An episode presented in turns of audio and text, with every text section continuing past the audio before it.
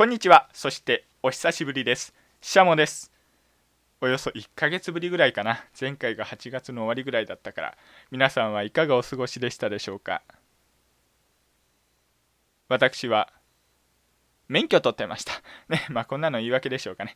さあ、それでは始めていきましょう。第2回しゃものしゃもじスタート。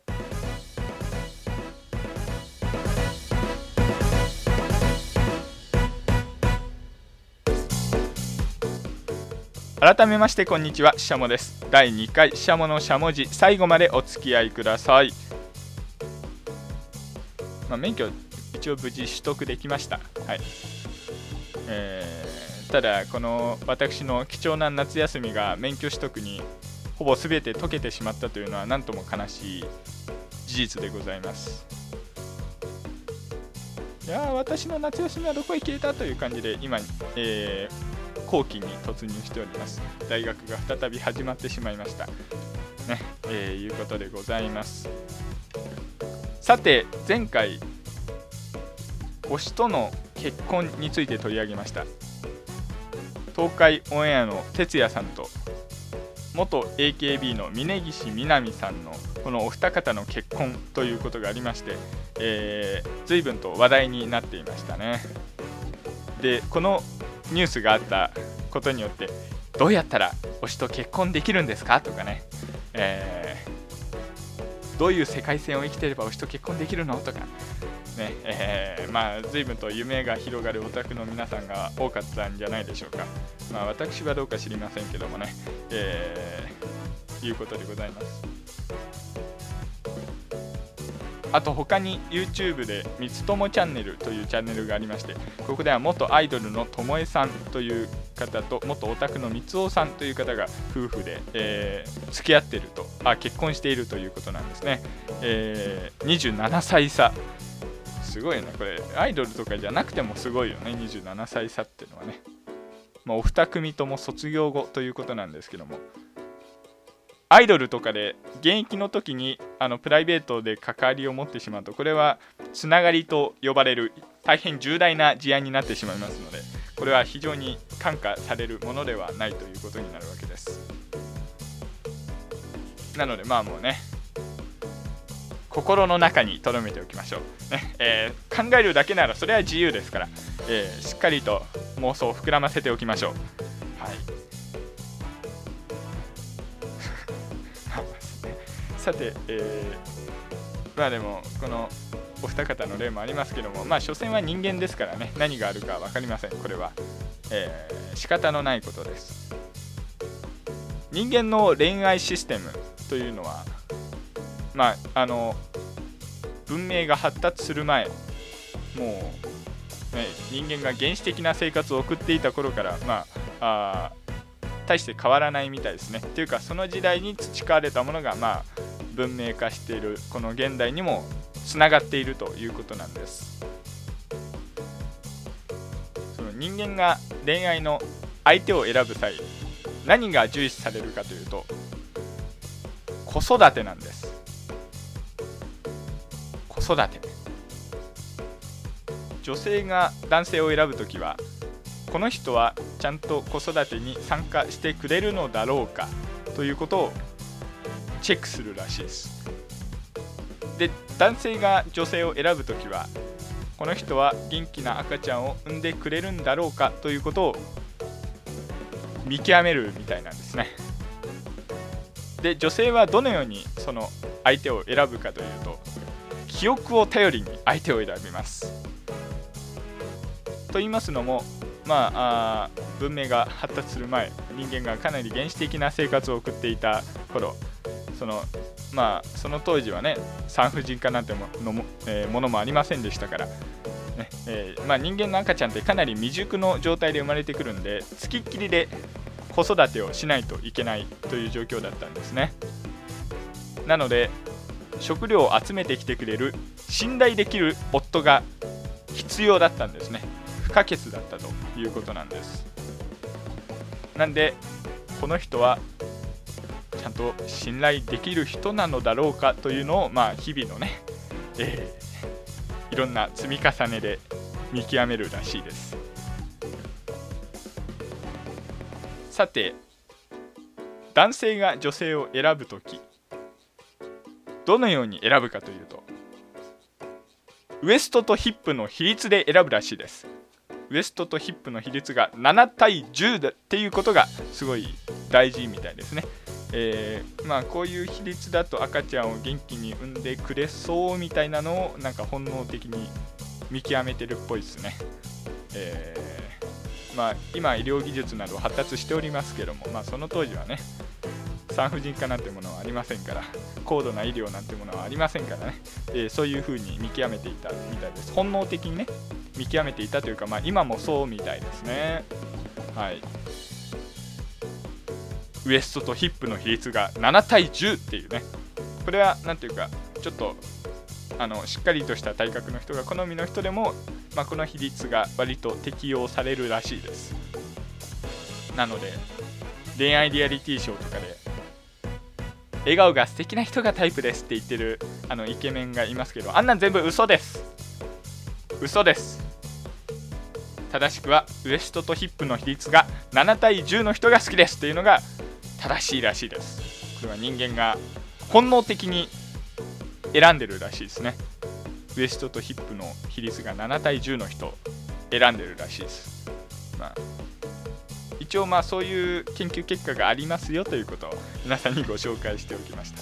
一応でもこれね大学の授業で聞いてでなんか NHK のあの映像教材みたいなのでもやってたんで間違いはないと思う。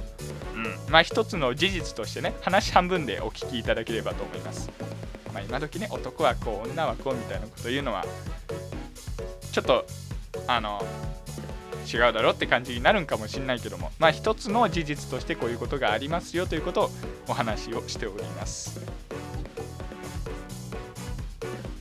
さあぜひしゃものしゃもじにお便りなどもお寄せください。さあそれでは第2回しゃものしゃもじスタート。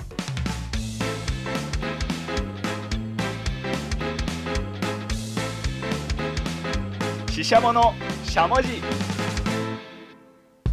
皆様からのメッセージをお待ちしています。ツイッターでは「ハッシュタグしゃものしゃもじ」とつけてツイートしてください。スタンド FM のレターやコメントそれから番組メールフォームでメッセージをお受けしています。しゃものしゃもじ最後までお付き合いください。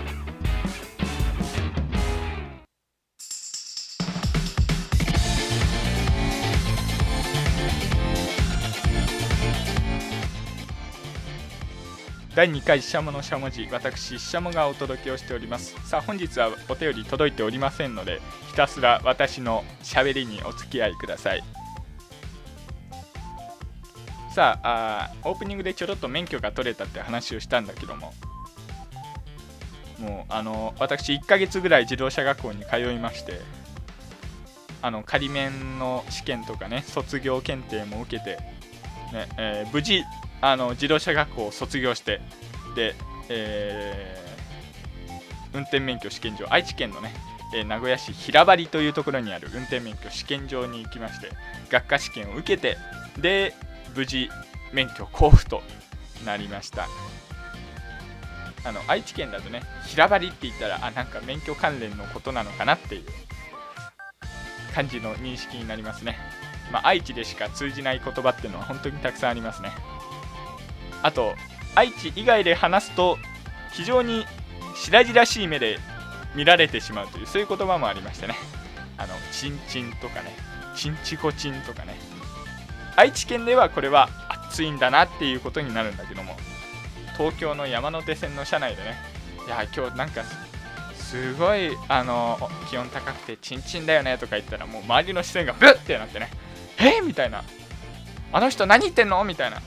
そういう目で見られかねないという非常にリスキーな名古屋の方言でございます。まあ決してね名古屋の人はまあ、名古屋の人もまあそんなに方言入ってないですからね。名古屋の市長はあの別ですけども。名古屋の人っていうのは、まあ、別にそんな方言えらいえぐいわけじゃないんでね。エビフライのことをエビフリアとか言ったりはしませんので、えー、まあ、割と標準語チックな感じになってきました。まあ今時どこもね方言っていうのが廃れていくみたいなところはあるのかもしれませんけども、関西は廃れないね。関西は根強く関西だよね。えー、まあね一つの文化として方言っていうのも大事だなと思います。えっ、ー、と先ほどまで免許の話をしてましたね。えー、まあ、無事免許交付されました。はい。あの免許の写真も随分あれ雑に撮るんだね。はいじゃああなたそこ座ってください。はい撮りますよ。カシャ。はい荷物持ってはい行ってくださいって感じでね。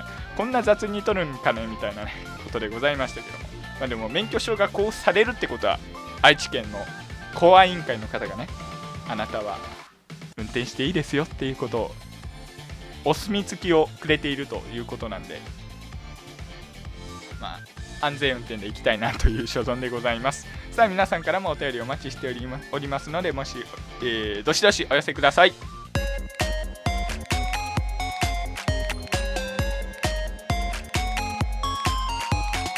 ししゃもの。ししゃもの。ししゃもの。しゃもじ。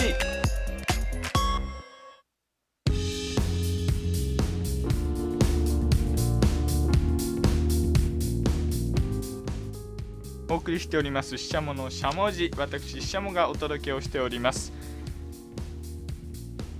このようにあのネット上にフリートークを載せるとどういうことが起こるかと言いますと知ってる人に漏洩するという事案があのたまに発生しておりますんで万が一知ってる人に聞かれてもいいようなトークを心がけないといけないということになります。まあ、たまにねあの高校の後輩に聞かせてみたりとかはしたんだけども割と評価が分かれますね、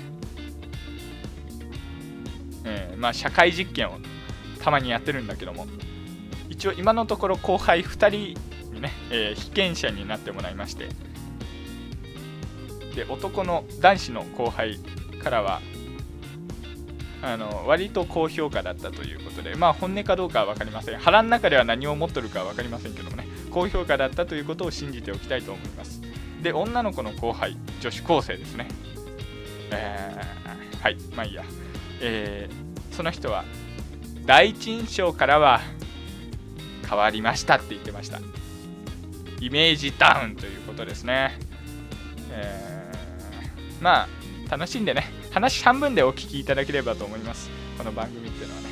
はい。あんままともに聞かない方がいいんじゃないかなというそんな思いでございます。あと私の男子の後輩がね子さんリスナーになりますみたいなことを言ってたんだけどもちょっと聞いてないっぽいんで、えー、ぜひ皆さん私の子さんリスナーになってみてください。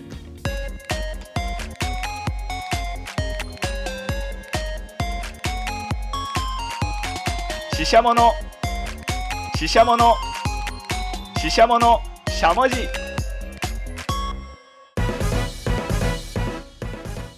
多分ねあの後輩は今受験期だから聞いてる場合じゃないやうん。そうね。もっと有意義な時間がの使い方があるはずです。はい。さあそんな感じで、えー、皆さんからもリアクションお待ちしております。